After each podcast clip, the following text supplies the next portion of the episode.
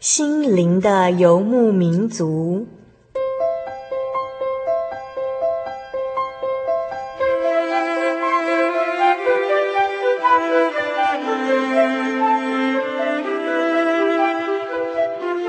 在这个谁都不管谁的后现代社会里，每个人的心灵都是游牧民族。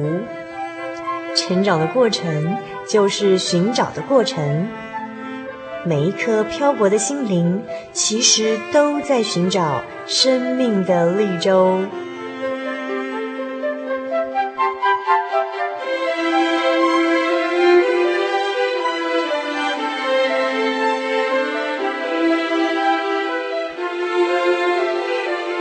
本节目由真耶稣教会台湾总会制作。欢迎收听。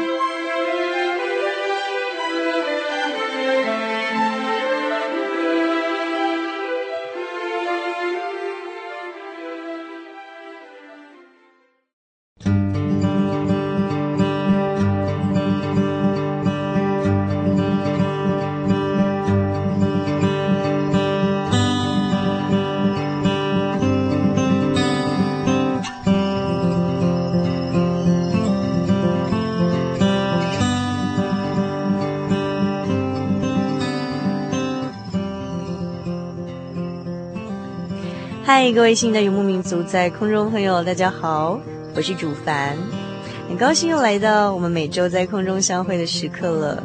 今天是我们心灵的游牧民族第四百一十集节目的播出。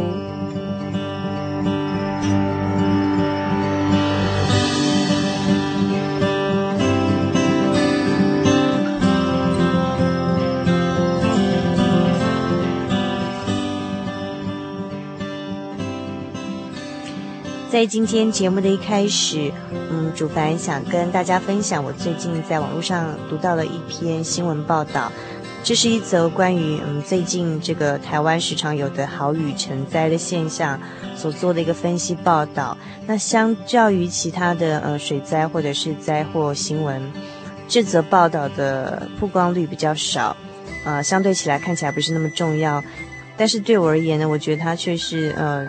真正最有意义的一篇新闻哦，那这篇新闻上面写到说，嗯，根据中研院环境变迁研究中心的研究，台湾近四十年来的气候逐渐异常，怎么样异常呢？呃，这些气候变迁的现象啊，包括了说呢。呃，日照时数减少，然后温度增加率明显啊，又超过了附近海域，甚至是全球的增温率哦。还有呢，每天的日夜温差约减少了百分之十三，相对湿度及起雾的频率明显减少，那降水强度约增加了两成。那呃，根据环境变迁研究中心的分析啊。这些气候变化现象最可能原因是来自于呃空气污染所造成的悬浮微粒遮掩了日照，使得台湾地区的云量增加。那虽然平均的降雨率减少了，但是呢降雨量却反而增加了。意思就是说啊。呃，如果我们在听众朋友当中有些嗯长辈啊，还是呃稍微有点年纪的，都都会有点印象，就是台湾现在的气候跟我们小时候真的是呃差很多哦。像我们小时候呢，呃，台湾常常下雨，但是呢，每次的下雨不会很大，所以不会造成很大的灾灾祸。呃，但是现在呢，不那么常下雨了，但是呢，只要一下雨就会下得非常大。这样的原因形成，是因为空气污染造成的这些悬浮微粒。所以呢，以前呢，空气中的水要凝结成雨滴呢，不用聚集到很大块就可以落下成雨。所以呢，常常下雨，但是呢，雨水量不会这么大，不会造成灾难。但是现在因为空气污染，呃，空中有很多悬浮的微粒，所以呢，水汽要凝结成水滴，必须要聚集得非常非常大块才能掉下来。所以一旦下雨就是好雨，很容易造成灾祸。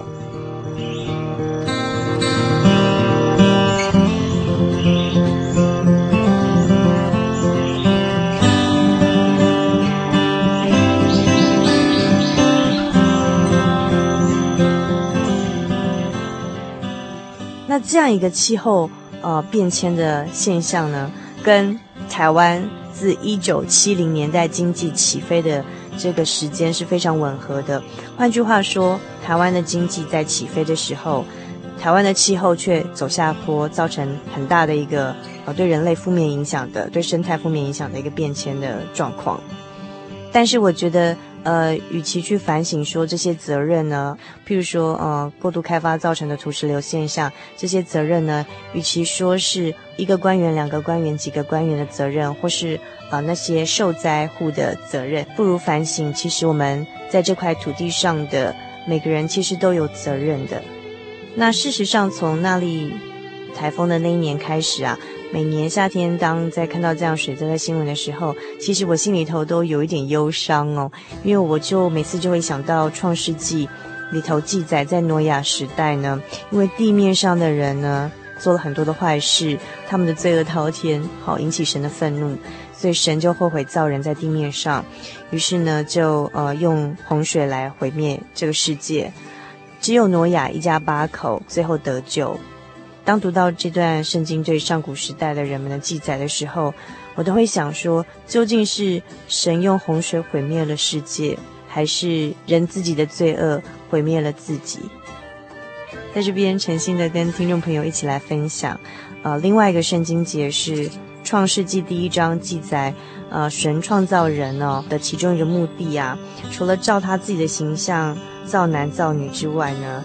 圣经中，在创世纪第一章第二十八节说：“神又赐福给他所创造的人，然后对他们说，要生养众多，遍满地面，治理这地，也要管理海里的鱼、空中的鸟和地上各样行动的活物。”哇哦！原来神所创造的我们，不只拥有呃像他一样尊贵的这样的一个形象之外，原来神也有赋予我们一个很重要、很伟大的职责，就是要好好的管理这个地球上、治理这块土地之外，还要管理海里的、空中的以及地上各种行动的动物哦。但是反观今天住在呃地球上这块美丽土地上的我们，是不是真的扮演好了一个好的地球管家的责任呢？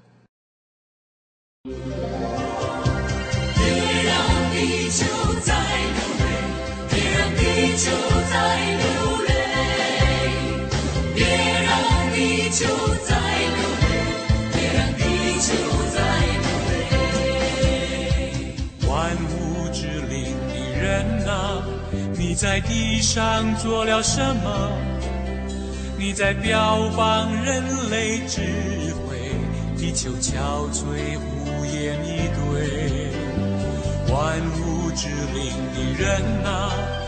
你在地上做了什么？你在不断自我膨胀，地球无奈暗自悲伤。别让地球再流泪，别让地球再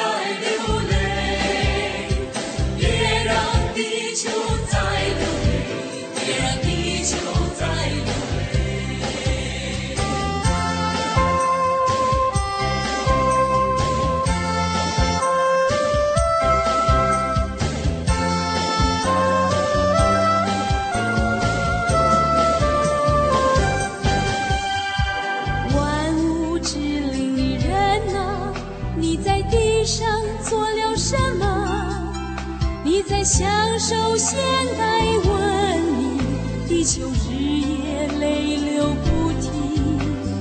万物之灵的人啊，现在你该做些什么？别让地球再流泪，别让地球再流泪，别让地球再流泪，别让地球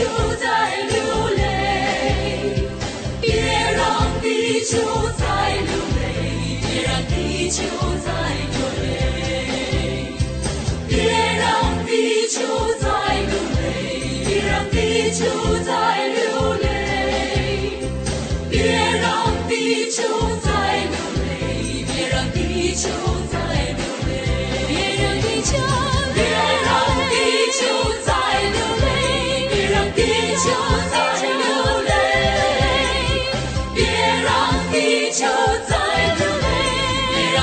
羞，在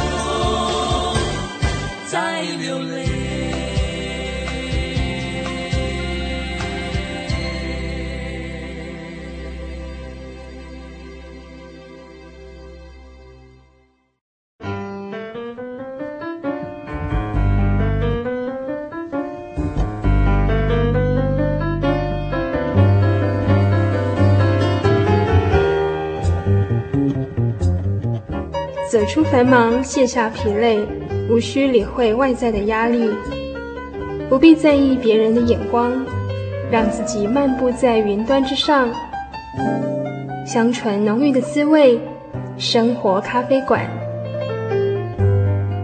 用心调味，与您共享。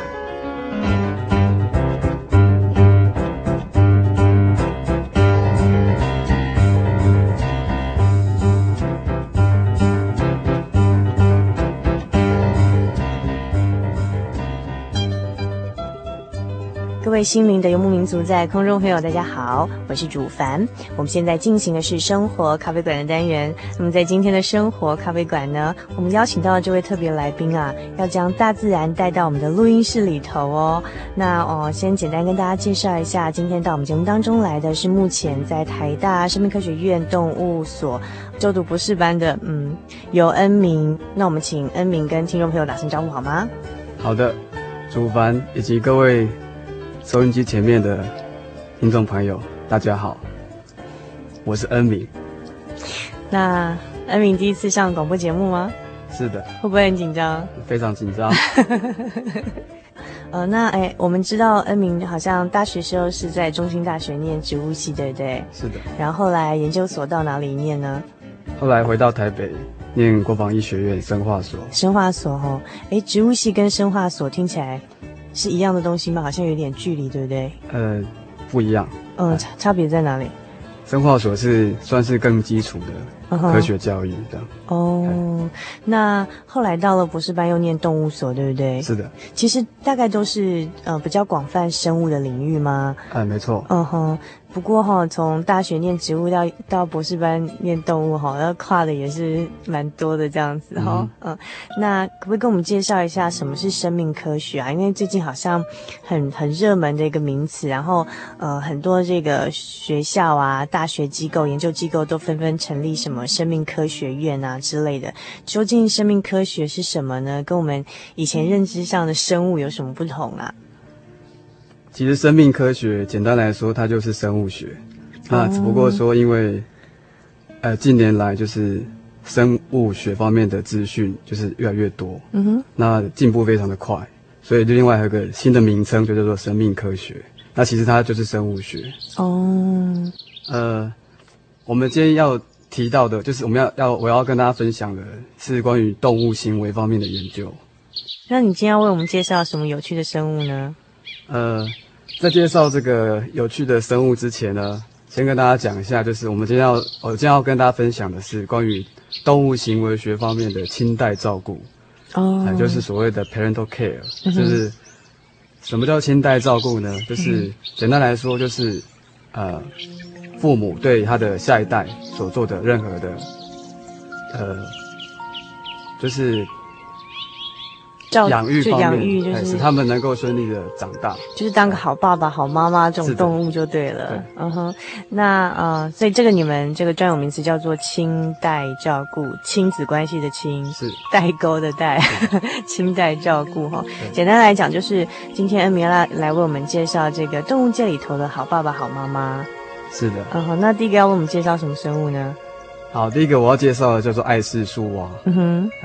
爱是树蛙，爱是张艾嘉的爱，是的，就是姓爱的这个爱是树蛙吗？是因为这些树蛙姓爱吗？还是？呃，呃，并不是。那是怎么样来的这个名称呢？呃，在大自然界，很多动物，它们因为它们是被人类第一次发现的时候，嗯、那不知道怎么称呼它，或是说它的名字已经很多人用过了。嗯哼。比如说像树蛙，因为在自然界很多种树蛙，嗯哼。那有个姓爱的人，他发现了这个树蛙，所以就以他的名字作为。这个称呼。哦，就是哦，叫爱氏树蛙，所以是发现这个爱氏树蛙的人，给他们从此之后就给这种树蛙命名叫爱氏树蛙，而不是因为说这个树蛙姓爱，所以叫爱氏树蛙。呃，那呃，爱氏树蛙有什么特别的地方，让今天恩明特别想把这个动物带到我们录音，这个动物的知识带到我们的录音室呢？嗯，其实爱氏树蛙是很值得讲的，呃。嗯一方面是因为在我的实验室里面，刚好我有一个，我们里面有一个成员，他专门在研究爱氏树蛙的行为。嗯哼。那另外就是最近看了电视，突然他，呃，好像是我忘记是哪个频道了，好像在正在介绍这个青蛙的的奇妙的地方。嗯哼。那青蛙非常的奇妙，那它有很多人类可以用到的东西。那青蛙它有很多在。在全世界有很多种，那主要遍布在热带雨林。热带雨林是的，热带雨林有非常多种的青蛙。嗯、那大概有多少多少种？呃，应该有几千种。几千种。对。那但是因为人类太多了，嗯、人类真的是生养众多，嗯、所以就侵袭到青蛙它们生存的环境，嗯、所以很多青蛙现在已经看不到，已经绝种。嗯、那爱氏树蛙还没有绝种吗？目前还没有。台湾看得见吗？台湾嗯非常多。但是它局限在某些地方。嗯、那爱氏树蛙它生存的环境非常的特别。那一般来说，如果是树蛙的话，它是生活在树上的。哎，我们一般印象中树蛙是两栖类，它应该生长在呃河湖泊，就是在靠近岸边的那个水中生存，不是吗？是的，一般的两生类就是呃所谓的青蛙，它们生存的环境都是在。潮湿的地方，嗯、因为他们的皮肤需要水分，嗯、所以他们会必须活在有水的地方。嗯、那像爱氏树蛙的话，它它的栖息环境比较特别，它是在树上，嗯、但是他们一般来说，他们还是需要在潮湿的地方，所以在热带雨林就有非常多的青蛙。哦，所以他们必须在那种潮湿的树上，常常潮湿的这种地方的树上，所以是在热带雨林。对。你刚刚说台湾也看得见，对。在哪里可以看得见它呢？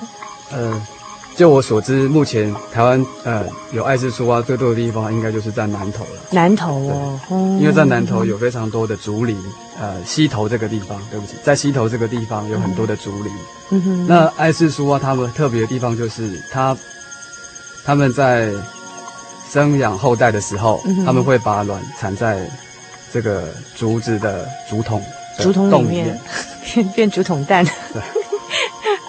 这是它特别的地方，特别的地方。对那他们除除了生生活在潮湿的地方之外，就最特别就是我刚刚所提到的，就是这些竹子呢，他们会人类会去砍伐它。嗯、那人类把竹子砍掉之后呢，会剩下一节在地上。嗯、那这个竹竹子就如果说它刚好有这个洞可以装水，就是雨水可以可以留在里面就变成一个。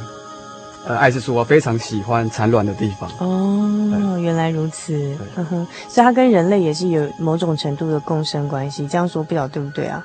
好像不太对。呃、也算。那、嗯、因为爱氏树蛙，他们如果说假设这个地方没有竹筒，那他们可能会找树上某个洞，只要是有积水的地方，他们都愿意去那边生养后代。哦，那其实。爱氏树蛙的叫声也蛮特别，对对，它是哔哔哔的叫哈。对，我有在网页上听听到人家就放上去过。对，那时候听还以为奇怪是哪里来的 BB call，BB call 在响呢。对，它声音非常特别，很特别哈。嗯，那那个，嗯，你刚刚说它很特别，就是它有你刚刚说一个专有名词叫亲代照顾，就是好爸爸好妈妈的意思啦。对对，那这这地方是哪里特别呢？爱氏树蛙他们，呃。目前科学家并不知道为什么爱氏树蛙会发展出这么特别的行为，会去照顾他们的后代，嗯、也就是他们的卵以及他们的蝌蚪。一般的青蛙是不是就是嗯，公的青蛙跟母的青蛙在产卵的那个有潮湿的水水的地方，然后体外受精嘛？对。然后公青蛙跟母青蛙就各自走了吗？对。然后剩下的那个。受精卵孵化成蝌蚪之后，就自己生存吗？一般来说是的。那其实有好几种青蛙繁殖的方式。嗯、那最最主要就是你刚呃刚刚主凡所提到的，就是呃蛙爸爸跟妈妈他们把精子卵子产在水中，嗯、然后受精卵在水中发育成为蝌蚪。嗯。那另外也有一些青蛙，它们比较特别，它们把卵产在呃靠近水的地方，嗯、可能在树叶上或是其他呃固定的可以固定的地方，然后把卵产在上面。嗯哼。然后有卵泡把这个卵包着。嗯哼。那卵泡呢会保护这个卵不要干掉。嗯哼。然后等到卵发育之后呢，那个蝌蚪出来就掉到水里面。哦。但是也有青蛙把卵产在某个叶子上面，这个叶子可能有一些水，嗯哼，使这个卵不会干掉。嗯哼。哎，那麦氏竹蛙更特别的地方就是，它们除了把卵产在我刚刚所提到的这个砍掉的这个竹子的这个洞里面之外呢，他们还会去照顾他们。哦。所以就是发展出家庭关系就对了。怎么样照顾法呢？嗯，这个要分成好几个步骤。嗯、那当这个青蛙蛙爸爸他就是用很奇特的叫声，然后去吸引这个愿意跟他交配的这个蛙妈妈之后呢，那他们就一起到这个竹筒上面，然后交配之后，把这个蛙妈妈把这个卵产在这个竹筒的壁上，嗯，靠近水的地方。嗯、好，产完之后呢？你的意思说他们是进行体内受精还是体外？呃，一样是体外受精。体外嘛，哈，只是说都产在那个靠近水的竹筒的壁上。对，嗯，他们会一颗一颗的把它把卵，把它粘在这个竹筒的壁上。嗯哼，哎，然后再来就这样还不是还没有到，还没结束就对，对，还没有结束。除此之外呢，呃，这个蛙爸爸他的工作就来了。嗯，他的工作就是负责把这些卵呢，让它保持潮湿，不要干掉。因为如果说卵这个干掉的话，就没办法发育。哦，他用什么方式？用口水吗？呃，呃，并不是。那还是什么？他就是蛙爸爸，就利用这个竹筒里面的水，然后他就是用身体去沾水。哦，用身体去去抹这些卵，使它们保持湿润。必须时常做这样的动作，还是一次就好了？呃，时常做。必须时常做，一直到卵孵出来吗？呃。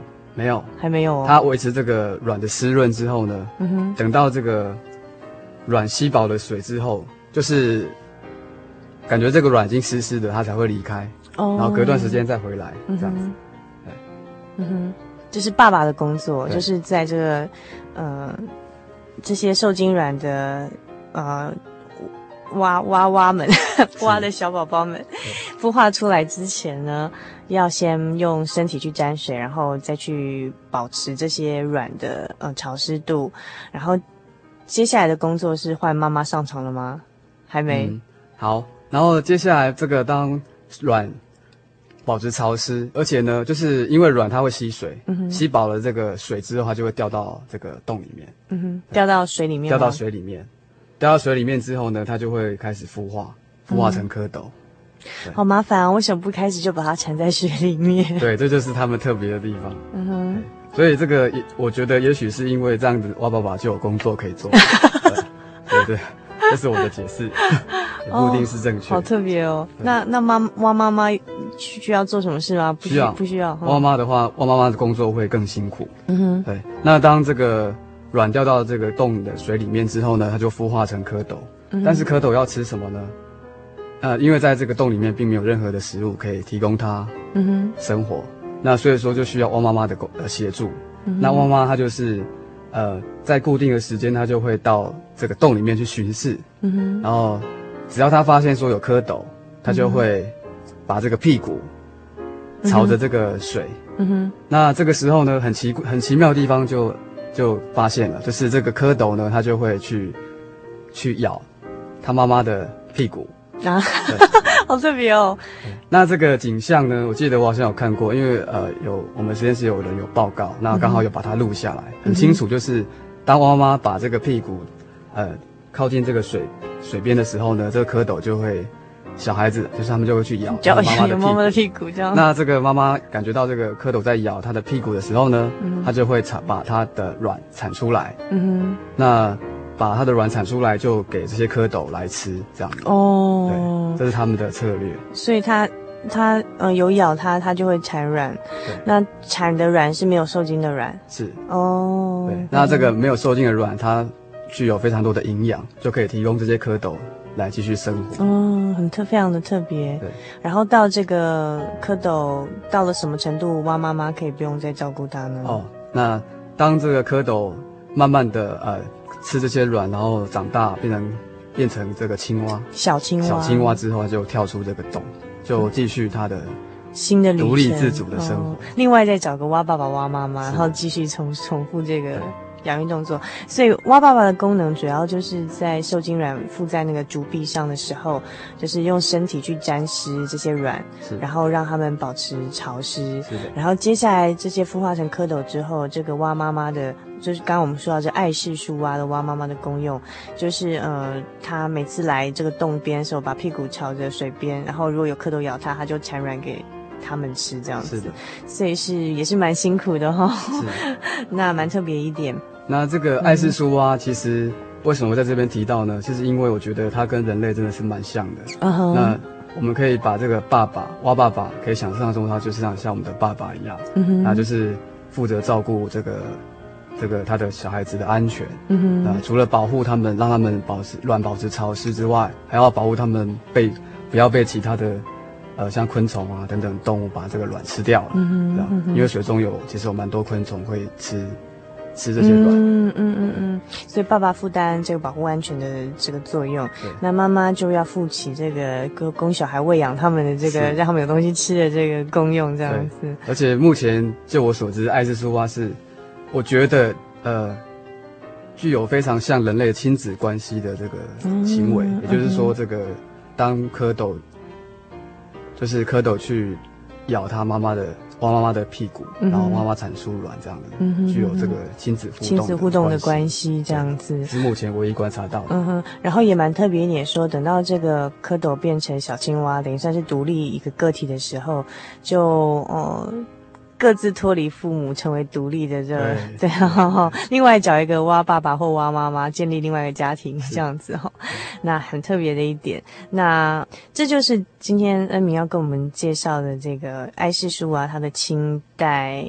亲代照顾吗？是的，就是他的这个亲子关系，就是爸爸蛙爸爸跟蛙妈妈负担这个养育的责任。那这在一般的青蛙里头是非常少见的。那为什么今天这个嗯，恩敏会想特别在这种动物界里头找这种呃爱心的好爸爸、好妈妈这种小动物的例子来跟我们听众朋友做介绍呢？你自己本身对亲子关系很有兴趣吗？呃，是的啊，真的、嗯，可是你还没有小孩嘛？对对对，对。那所以说，在看到这个爱氏树蛙这么奇特的行为之后，我就觉得非常的感动。其实，当我们、嗯，我记得我们在看那部短片，就是在看到爱氏树蛙他们在养育后代的那个影片之后，我们其实大家看了之后都非常感动。哦，真的吗？是你是说你们那些博士班实验室的研究生吗？对。哦，嗯哼。那这让我想到就是，嗯。其实我们人类的父母啊，父亲母亲对我们的照顾，其实应该是比爱氏树啊还要更加的，嗯哼，更加的呃深，更加的大。嗯哼。不过我们都常常会忘记父母养育之恩，所以看到这爱世树啊，这个蛙妈妈这样子的一个喂养动作，就让这个恩明哦。然后产生了蛮大的感动，然后今天跟听众朋友做介绍。那我们知道恩明同时也是个基督徒嘛？是。嗯嗯，你觉觉得从这个爱氏树蛙的这个亲代照顾这关系里头啊，你想有想到就是我们信仰上做了哪些有思考的空间吗？嗯哼，呃，首先呢，就就看到观察到这个爱氏树蛙他们的这个养育的这样的行为啊。呃，除了让我们知道说神创造这个动物的奇妙之外，嗯、让我们体会到说，呃，其实神对我们的爱就像是这个青蛙的妈、蛙爸爸、蛙妈妈对他们小孩子照顾的爱一样，嗯、一样的深远。嗯哼哼哼。所以刚刚讲到就是说，呃，实验室里的同学里面，同同学哈，看到那个。蛙妈妈就是屁股被那个蝌蚪咬了之后，就会产出卵喂他们这个景象啊。看到那个影像的时候，大家都觉得蛮感动的，然后会想到自己父母的养育之恩哈。然后其实也想到就是我们的天父啊，也就是像这样子在照顾着我们哈。这种孕育大自然的这个各种生机生物来养活我们人类的道理，其实是一样的哈。那呃，这是刚才呃恩明刚刚第一点跟我们提到说他想到的地方。不过我觉得蛮特别一点啊，就是其实大自然里头还是有很多，就是生了之后就不管自己小孩的 的这种动物啊。对啊，那那其实我们从我有时候会想说，觉得蛮奇妙。那神创造这个呃很多动物哈，有些就像爱斯舒娃这种，会给我们人类很大的一些心思啊，就想说，哎呀，其实其实我们就是也要当个好爸爸、好妈妈这样子的那种，或是爸爸妈妈的恩情很大。可是同样在动物界里头，也是有些有些，譬如说像其他的青蛙，可能就不是这样子啊。对啊，那这些会让我们又让我们到思考到什么吗？嗯，这个。其实主凡之前问过我这个问题，那我想了很久，其实答案很不一定。那我觉得就像是人类一样，人类有很多呃父母对小孩照顾的那个人方式都不同。嗯、那有的父母采放任的方式，有的父母就采取严厉管教的方式。嗯、那在动物界其实也是一样。那动物它具有很大的多样性，不见得每种动物都会像爱之树啊这么这么的照顾它的后代。嗯、那每个。生物它采用的呃繁殖的策略都不一样，嗯、那像一般的青蛙，它们就产了很多很多的卵，嗯，可能一次产个几千颗下去。嗯、那这些卵，它们掉到水里面之后，可能被其他的鱼啊，或是蜘蛛啊，或是其他生物把这个卵吃掉了。嗯，那到最后会活下来的，可能就非常非常的少。嗯，那像爱之树蛙的话，虽然说它们的后代存活的几率并不是很高，可是。其实还是蛮多的，所以你你是说以比率上来讲算高的？对，嗯，所以每种生物，它们以动物而言，不包括人类，他们为了要繁殖下一代，他们会有很多的方式，嗯、那每种方式都不一样。嗯哼，对。所以呢，就是其实神创造这万物都有很多哦，就是奇妙的地方值得我们去思考的。譬如说，像刚才恩明介绍，其他有些。有些青蛙可能不是这样会照顾自己宝宝，可是他们可能就是会生很多很多的呃卵，然后供其他的这些水中的其他生物来吃掉，这样 所以算是养活别人啊。嗯、但是有一些就是像爱之树蛙这样，他们可能就是自己负担起这个好好的这种养育他们的责任，到他们可以独立成人这样子哈。那也是给我们一个很好的思考啊，这样嗯。呃当然，神创造万物还是有它的妙用，就是说，像那些不照顾自己小孩的那些青蛙，他们的呃产下来的小孩可以供给其他的物种吃掉，然后其他人可以存活。但是，我想我们可以做一个思考，是说，哎，其实我们人作为父母哈，可以思思考，就是说，嗯，就是我们小孩还是要好好的教养他，然后到他可以独立思考、长大成人哈。那如果只生不育哈，把小孩生出来，然后没有去养育他，那可能他就会被这个世界上很多险恶的环境给吞噬掉了。这样，那这是我们为人父母很谨慎的的一点。好，那我们先欣赏完一段音乐之后，再回来听恩明要给我们介绍另外一种奇妙的生物是什么呢？你来猜猜看，下一个被呃恩明选为自然界的好爸爸、好妈妈是哪一种动物哦？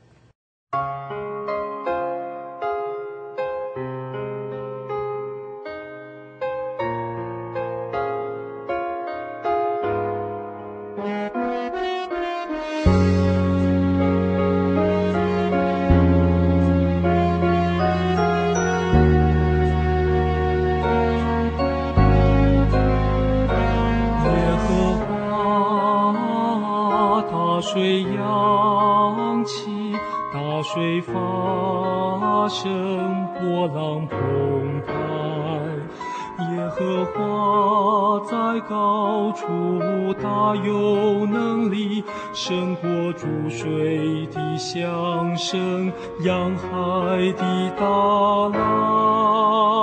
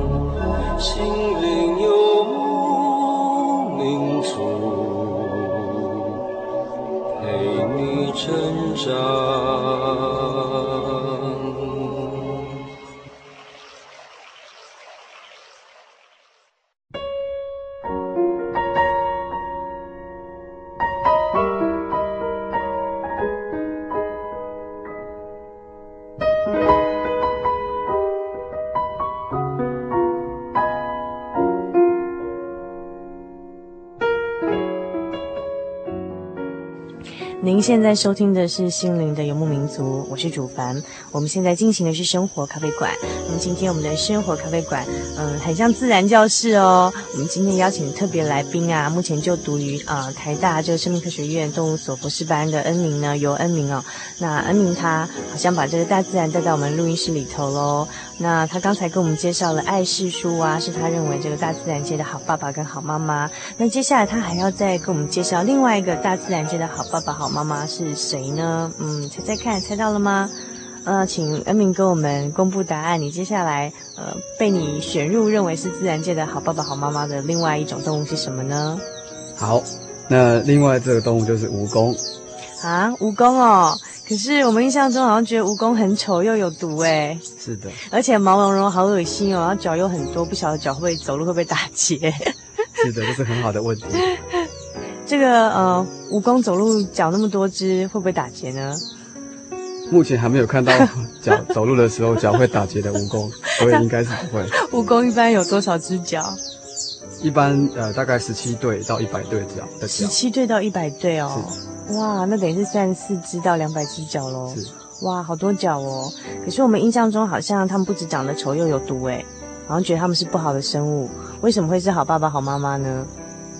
其实这个。在最近，我刚好看到一篇文章，他有提到说，在台东的光复乡这个地方，嗯、有个人他发现蜈蚣他们会照顾他们的后代。嗯哼，对，那所以我觉得他非常有趣，所以提出来跟听众朋友一起分享。嗯哼哼哼，在一般的人的认知来说啊，蜈蚣在呃一般家庭来说是非常非常讨厌的动物。嗯哼，啊，因为蜈蚣看起来非常的丑陋，而且又有毒。嗯哼，那它真的有毒，对不对？是的。嗯哼，但是。它的毒并没有那么的那么的严重，想象中那么严重。嗯哼，对。那蜈蚣其实是非常特别的，在自然界里面的蜈蚣，它并不是完全没有作用的。哦，它有它特别的，也是有它的这个独特的功用在。是，嗯哼。那在我们人类最常拿蜈蚣拿来，就是要来作为医药上面的用途。中中药，对，中药材上。蜈蚣是非常好的药材。哦，真的吗？它可以治什么病？它可以治。其实，呃，一般来说，就中医来说，它是算是一种以毒攻毒的一种角色。哦，对。所以，如果你中毒了，可能可以用蜈蚣来来解毒。嗯哼哼哼。那，哦，我刚刚提到蜈蚣它的角色，那除了在人类来说，除了它可以用呃作为医药上的用途之外，那其实蜈蚣在自然界啊，对人类来说是其实是有帮助的。嗯哼。嗯。有什么样的作用呢？怎么说呢？因为呃，蜈蚣是肉食性的一种动物，嗯哼，那它专门吃在呃土里面的一些昆虫，小更小，比它更小的昆虫。嗯哼。那这些昆虫可能对人类是有害的。譬如说，呃，其实我不太清楚是哪些昆虫。嗯、那不过也就是说，它其实，在自然界它是，呃，对人类其实并没有很大的害处。哦，可以做中药材，而且还会帮助我们吃一些有害的小昆虫。对，嗯哼。那你刚刚有提到说他他也是会照顾自己的小孩的那种好爸爸好妈妈吗？是的。嗯，他怎么照顾自己的小孩呢？用那么多只脚走路都很，走路应该蛮慢的吧？对。其实蜈蚣就像是一些呃会照顾呃后代的一些昆虫一样，呃，蜈蚣的生殖季是在六月到八月左右，就暑假的时候。对，那也就是在这个时候，呃，记我印象中记得非常清楚，在六月六月初的时候，我们家就有很多的蜈蚣跑出来。哦，真的哦。对，那一开始是小只的，就是很小只那种，应该就是蜈蚣的小孩。嗯哼，然后呢，再来最后就发现一只很大只的，多大？就是蜈蚣的，应该是蜈蚣的妈妈吧。嗯哼，看起来应该有十几公分长。哦，可怕哦。对，那那这让我想到说啊，蜈蚣它也有小孩，那它是怎么照顾小孩的呢？它会不会到底会不会照顾小孩？我就查了查这个资料，发现说，哎，居然它会照顾小孩，怎么照顾呢？嗯、蜈蚣妈妈它会把卵产出来之后呢，它就会呃。用身体把这个卵包起来，嗯哼，然后使这个卵不要不要干掉了，因为干掉的话，这个卵就会死掉。嗯哼，对，那而且还不时的吐出口水，嗯哼，让这个卵保持不要干掉了。嗯哼，那他他就把这个卵用身体包着，然后不吃不喝，直到这个卵孵化成小蜈蚣。大概要多久时间啊？呃，应该是要几个礼拜的时间吧。哦，几个礼拜都不吃不喝。对对对，然后一直维使这个卵变成小蜈蚣之后。然后他能够独立生活之后，那这个蜈蚣妈妈才离开。嗯哼，对，所以主要是蜈蚣妈妈扮演起这个好妈妈的角色。是的，嗯哼。然后蜈蚣爸爸弃他不顾，变成单亲家庭。对，这个就不是我们需要学习的地方。所以哦，原来我们平常印象中好像觉得蜈蚣好像是很丑又有毒的这种动物，但是没想到其实它在自然界中扮演着也是很奇妙的一个角色。第一个，它会帮人类吃害虫，比它身体更小这种小的昆虫，有害的小昆虫之外呢，其实蜈蚣妈妈也是很有母爱的哦。他们为了要保护自己的。呃，还没孵化的这个卵啊，这个小 baby 们呢，他会用自己的身体把这些卵呢都包起来，然后还会不时的吐口水，让这些卵保持潮湿，免得干掉就死掉了。而且呢，在这段期间必须不吃不喝好几个礼拜呢。嗯，所以其实，呃，原来自然界的每一种我们看起来不起眼的小生物啊，可能在这个我们的生态环境中都扮演着，呃，很不平凡的功能。看起来很平凡的小动物都扮演着不平凡的功能。嗯、呃，可见其实我们每个人也是一样，我们每个人在这个地球上啊，呃，在神的眼中都是很珍贵的这个子女，所以每个人都有你独一无二的特性，这让我们更觉得实在应该好好珍惜自己的生命，不要看清自己这样子，嗯、对，是的，嗯哼。其实蜈蚣一般人都会有错误的印象，觉得说它它看起来非常毒，而且会非常危险。其实事实上并没有想象中这么严重，所以我们在遇看到蜈蚣的时候，我们也不用急着把它打死。嗯、呃，如果可以的话，就尽量把它呃移到户外的地方。嗯哼，因为它对人类其实并没有很大的害处。嗯哼哼哼。对，所以以后就不用怕它了，就对了。你敢用手拿它吗？用手拿它会不会有毒啊？嗯，一般，呃，尽量不要用手去拿。不要用手，对，因为蜈蚣受到惊吓，它还是会去叮咬人类。哦，这样子哈。对，还会还是会造成人类的一些，可能咬到之后还是会觉得痛，还是会红肿。哦。所以还是要非常小心。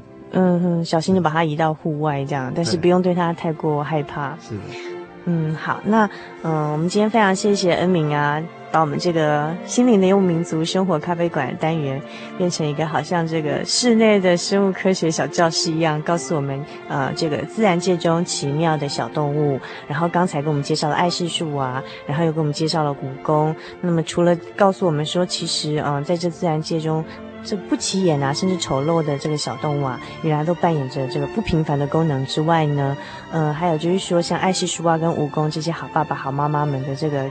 这个亲代照顾的这个哈，这个这种很会照顾自己小孩这种嗯扮演起爸爸妈妈角色的这种。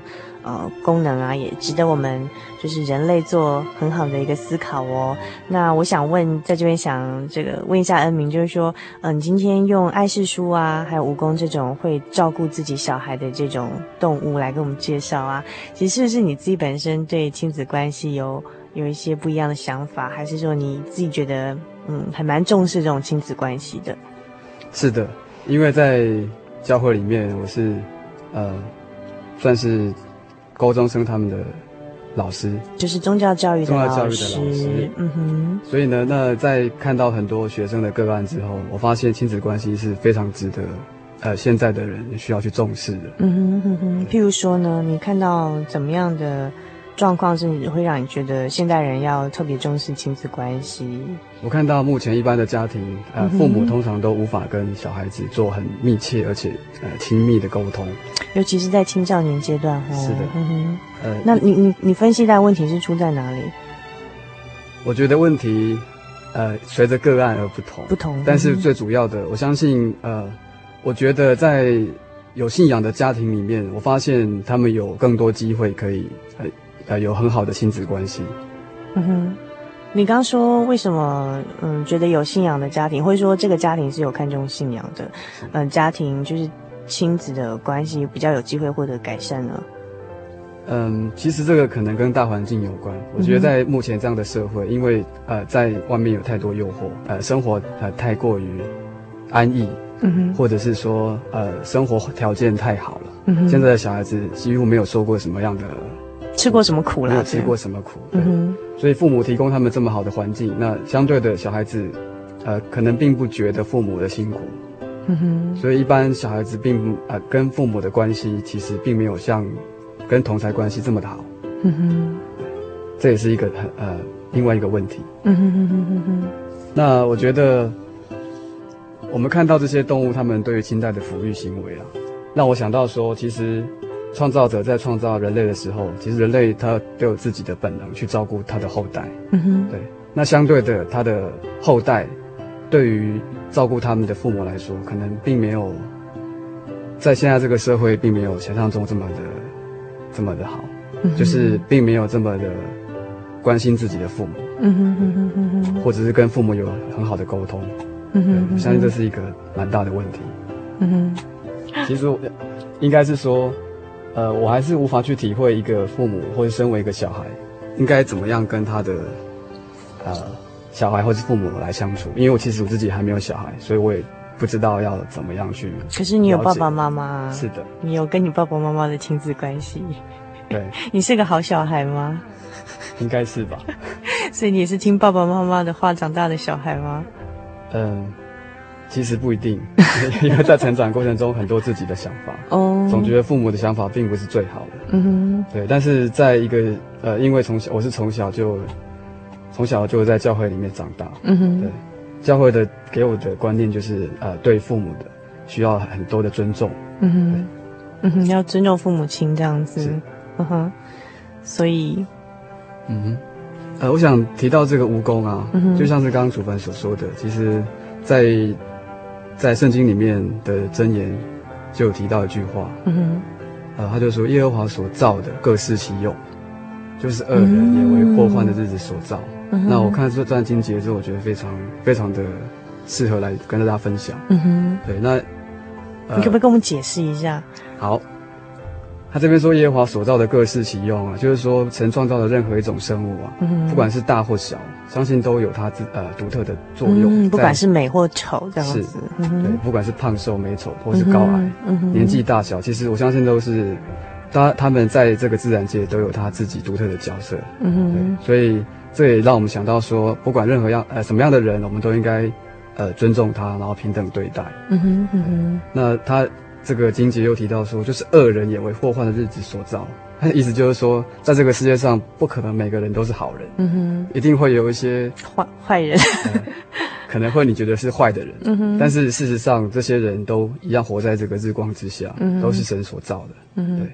所以有时候连坏人都有他的功用，就是为祸患的日子所造，因为他会带来祸患，他带来大家的不幸福，大家就会去思考生命为什么世界上有这些坏人，所以我们不要做这些坏人。嗯 对，要以此为鉴戒。对，以此为鉴戒，以此为鉴戒。意思就是说，刚才啊，恩恩明的这个经节是要告诉我们，就是说，还有就是借由这种蜈蚣这种小动物啊，都有它的功能，告诉我们说，神所创造的啊，其实都有它这个独特性，有它的这个世界在这个社会上的功能。所以呢，亲爱的听众朋友，千万不要看轻任何一个你自己哦。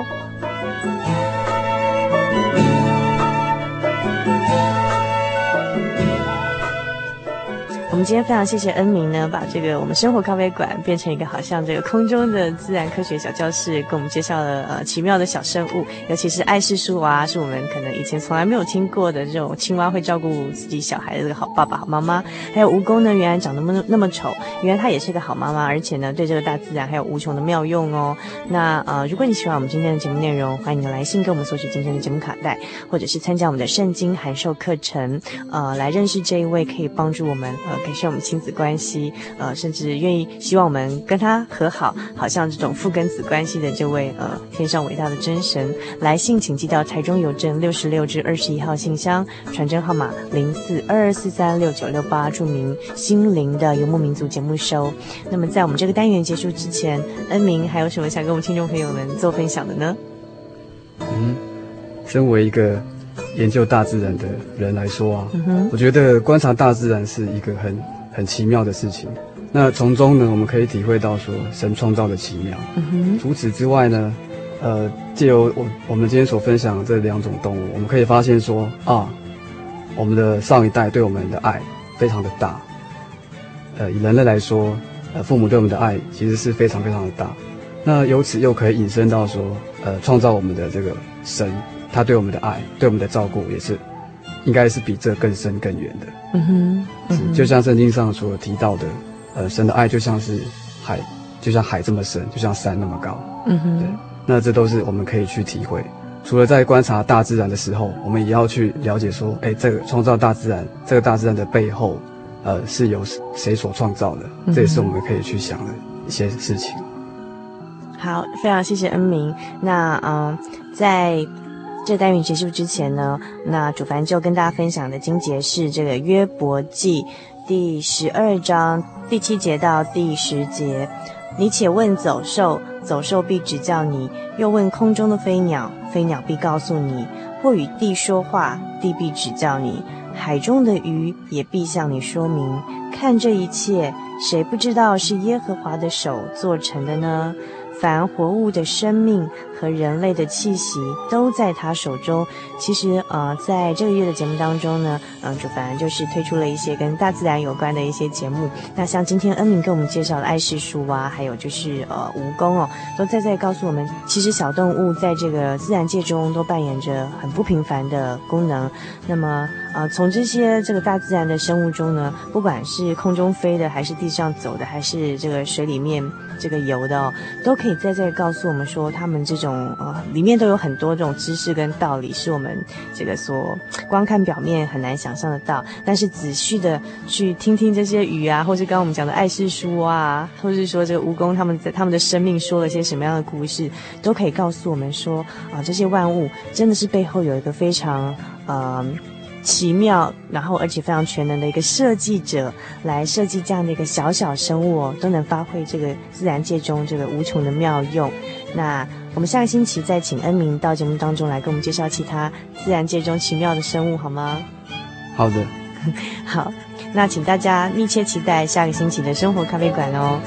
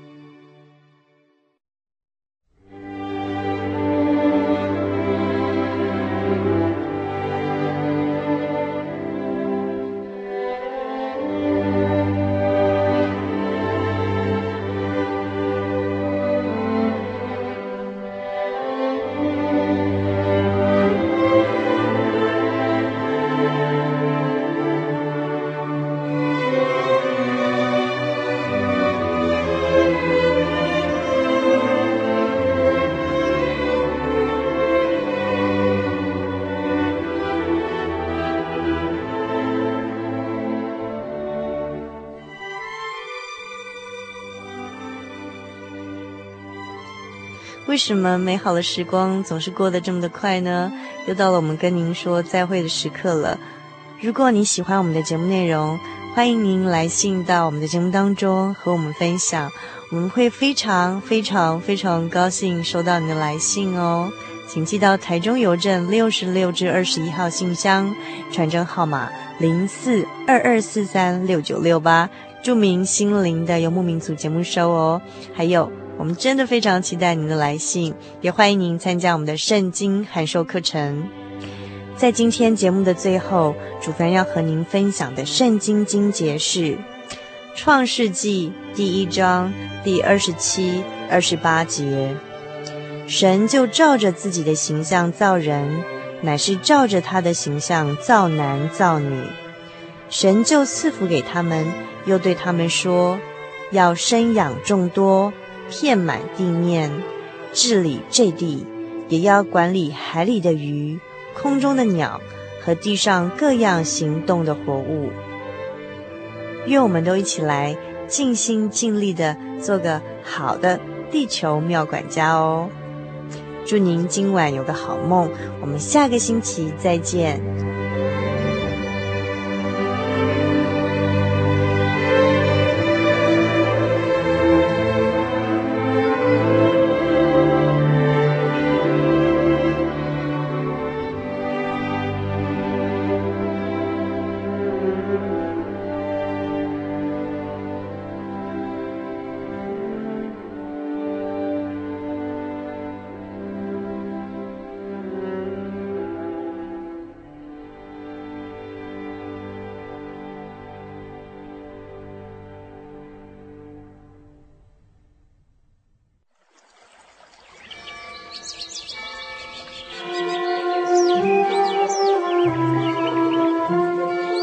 在这个地方，您可以找到生命的平安。在这个地方，喜乐就像泉水一样源源不绝。真耶稣教会总是敞开大门，欢迎您的加入。耶稣的爱是你我都可以享有的。真耶稣教会，台中邮政六十六至二十一信箱。欢迎来信，愿您平安。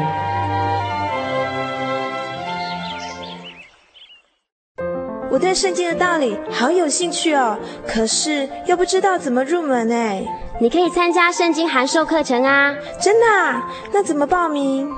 只要写下姓名、电话、地址，寄到台中邮政六十六至二十一号信箱，很快的，你就会收到第一课的课程了。赶快去寄吧。嗯。圣经函授课程能循序渐进地引导您更了解耶稣基督的福音，得到生命的滋润和来自信仰的力量。本课程完全免费，欢迎来信台中邮政六十六支二十一号信箱，请注明参加函授课程。愿神祝福您。